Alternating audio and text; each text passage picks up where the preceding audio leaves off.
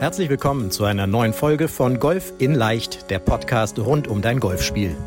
Egal ob Trainer, Freunde oder YouTube-Kanäle, Während es unendlich viele Tipps für das eigene Golfspiel gibt, so ist es umso schwerer, genau die richtigen Ansätze und Übungen systematisiert ins Training einzubauen, um das eigene Spiel wirklich nachhaltig zu verbessern. Fabian Bünker, ehemaliger DGV-Nationalspieler und PGA Golf Professional, zeigt Golfern, wie sie durch ein gut strukturiertes und zielgerichtetes Training nicht nur ihr Handicap verbessern, sondern vor allem konstant gutes Golf spielen.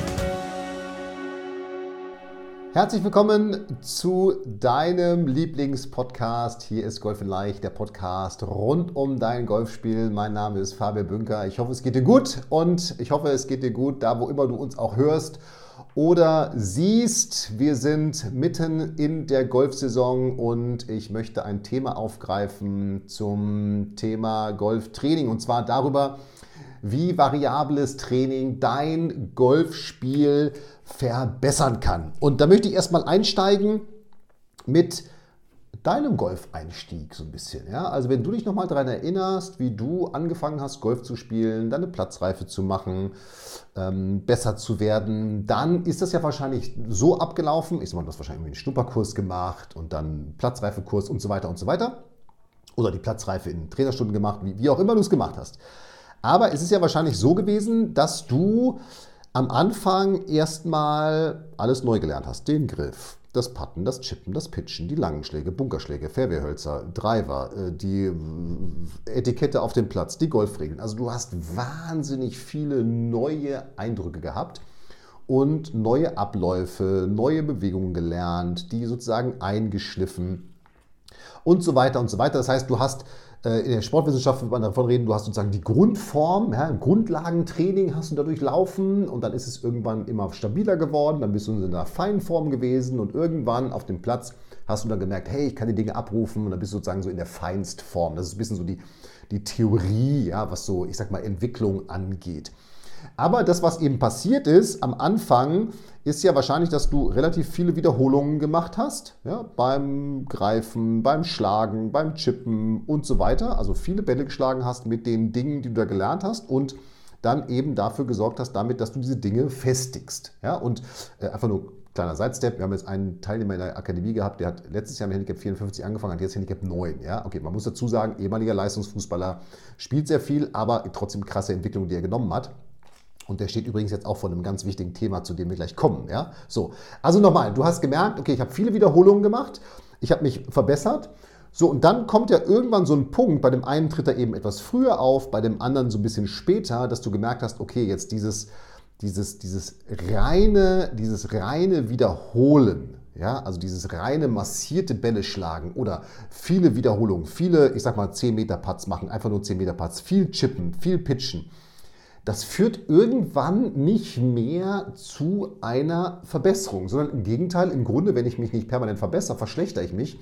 Es führt dann zu einer Stagnation. Also du bist, du bist nicht mehr besser geworden, du hast dich in einzelnen Bereichen nicht mehr verbessert, weil du eben so weiter trainiert hast wie als Einsteiger. Ja, einfach immer nur gesagt hast, okay, ich muss jetzt mehr von dem machen, was ich immer gemacht habe. Klar, das hilft für einen gewissen Augenblick, aber irgendwann tritt sehr schnell wieder eine Stagnation ein. Und irgendwann ist dann der Punkt, wo man sich eben nicht weiterentwickelt. Und vielleicht bist du auch gerade an dem Punkt oder kennst jemanden, der an dem Punkt war oder warst auch mal an dem Punkt. So, und dann ist es eben extrem wichtig, dass du ja, irgendwas anders machst.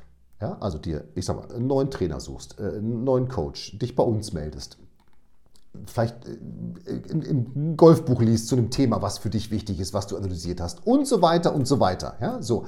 Aber wie gesagt, dieser Effekt von ich mache immer mehr, der hört irgendwann auf. So, und jetzt, wie gesagt, ist wichtig, was anders zu machen. Jetzt kommt übrigens auch dieser Punkt ins Spiel, Rundenanalysen dass du eben auch in der Auswertung dann zusammen mit deinem Trainer genau weißt, okay, was sind denn eigentlich die Bereiche, die ich jetzt verbessern müsste, um mein Spiel zu verbessern. Und da geht es jetzt gar nicht darum, dass du sagst, ich will jetzt unbedingt einstellig werden oder ich will das und das Handicap spielen, sondern es geht darum, dass du merkst, dass du dich kontinuierlich und permanent verbesserst. Das ist doch das, was dir am Golfspiel wahrscheinlich am Anfang Spaß gemacht hat, dass du gemerkt hast, hey, ich werde kontinuierlich in den Bereichen immer besser. Das ist übrigens das, was mir, ich spiele jetzt Tennis seit drei Jahren wieder, in der Mannschaft auch, was mir da übrigens sehr viel Spaß macht, in meinem Golfspiel auch, aber weil ich eben merke, okay, ich verbessere mich stetig mit meinem Aufschlag, in meinem Volley, in meinem Grundlinienspiel und so weiter. Das ist das, was Spaß macht. Ob ich ein Spiel gewinne, äh, klar, das macht auch Spaß, aber dieses, hey, ich werde immer besser, das ist das, was Spaß macht. Ja? So. Und was musst du jetzt tun, um sozusagen diesen, diesen Stagnationszyklus, um den zu durchbrechen? Und da kommt jetzt der Punkt variables Training ins Spiel. Ja? Ähm, und du hast es bestimmt schon mal gehört, variables Training, wenn du vielleicht auch in der Mannschaft spielst oder hast Kinder, die in der Mannschaft spielen, dann reden die Trainer immer davon, wir trainieren variabel. Da ist im Grunde gemeint, dass eben genau das nicht mehr passiert, nämlich, dass so wiederholt einfach nur Bälle geschlagen werden, ne? also so 100 Eisen 7 am Stück, sondern dass immer wieder unterschiedliche Situationen angegangen werden. So. Und das ist jetzt eben der Punkt. Ne? Die Grundlagen für so ein variables Training, die sind jetzt wirklich entscheidend und die sind wirklich wichtig, denn die müssen diese sein, dass, sie, dass die Situation dich ständig wirklich herausfordert. Ja? Also, dass du ständig in einer Situation bist, die dich herausfordert im Training. Dass du dir Ziele setzt, die du erreichen willst. Und das gilt jetzt nicht nochmal, ich will Handicap so und so erreichen, sondern dass du sagst, okay, in dieser Trainingseinheit will ich das und das erreichen. Meinetwegen, ich möchte von zehn Putts möchte ich acht mit einem Zweipad eingelocht haben. Einfach nur als Beispiel. Du brauchst einen Coach, der in diese Trainingsform mit einbezogen ist. Nicht um einen Coach zu haben, sondern um jemanden zu haben, der von außen dir dann wiederum hilft zu verstehen, was musst du denn trainieren? Welche Bereiche musst du trainieren? Wie kannst du es trainieren? Hast du es richtig trainiert? Wie kannst du die Übung noch anpassen an dich? Und so weiter. Also du brauchst sozusagen einen Berater, der dir in deinem Trainingsprozess hilft. Ja? Und du musst eben Trainingssituationen haben, die sozusagen deine Stärken und deine Schwächen trainieren. Also die deine Stärken stärken und die deine Schwächen schwächen. Ja, das kann man wieder runterlösen. Ja? Aber, äh, und eben ein Coach, der dir hilft zu verstehen, was sind denn jetzt meine Stärken und Schwächen. So. Und wie kann sowas jetzt aussehen? So, da gebe ich dir mal ein Beispiel von John Rahm. Ja, das habe ich letztens äh, vor ein oder zwei Jahren mal in, in, in der FATS gelesen über sein Training. Der arbeitet auch mit einem, mit einem Psychologen zusammen, also mit einem Mentalcoach. Und natürlich schlägt der auch immer noch Bälle. Dieses massierte Training sollst du auch gar nicht sein lassen, weil und auch Techniktraining gar nicht ganz sein lassen. Das ist eben ein Teil davon. Ja, natürlich arbeitet der an seiner Schwungtechnik mit seinem Schwungtrainer. Und natürlich schlägt er auch dann wiederholt mal viele Bälle, um diese Technik äh, weiter zu festigen. Aber der setzt eben auch die Übungsform des variablen Trainings ein. Und ein Beispiel, was ich da gelesen habe in der, in der FATS war, dass er eben mit seinem Psychologen eine Pitchübung herausgearbeitet hat, wo er sagt, okay, aus dieser Situation beim Pitchen möchte ich insgesamt so und so viel Mal den Ball mindestens so nah an die Fahne geschlagen haben. Und diese Übung ist erst beendet, wenn er es geschafft hat, eben den Ball aus der Situation so häufig, so nah an die Fahne zu schlagen. Also das war, glaube ich, ein Beispiel, dass er okay, aus diesem, ich habe einen 30 Meter Pitch über dem Bunker und ich möchte den mindestens siebenmal in einem Umkreis von, ich weiß gar nicht, was das da waren, sechs Fuß irgendwie zum Liegen bringen. Ja, so.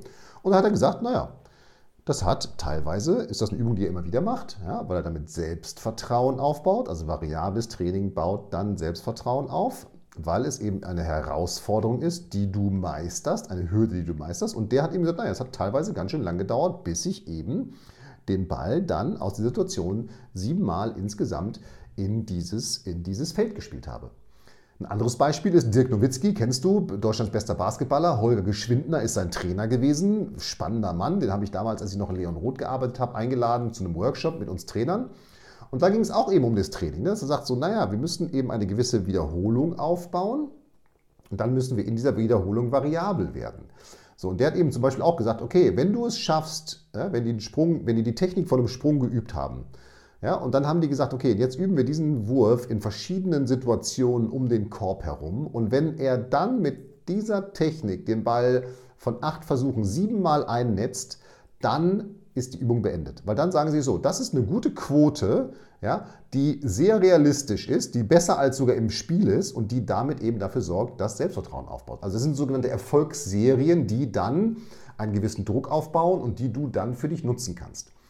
Die andere Form des variablen Trainings ist es, und da kommt ein bisschen, glaube ich, dann auch die Sorge von vielleicht auch dir oder anderen Hobbygolfern ins Spiel, die davor Angst haben, ich muss doch erstmal meinen Schwung richtig lernen, ich muss doch erstmal den Ball gerade spielen, ich muss doch erstmal lernen, den Pitch überhaupt hier aus dieser Entfernung aufs Grün zu bringen.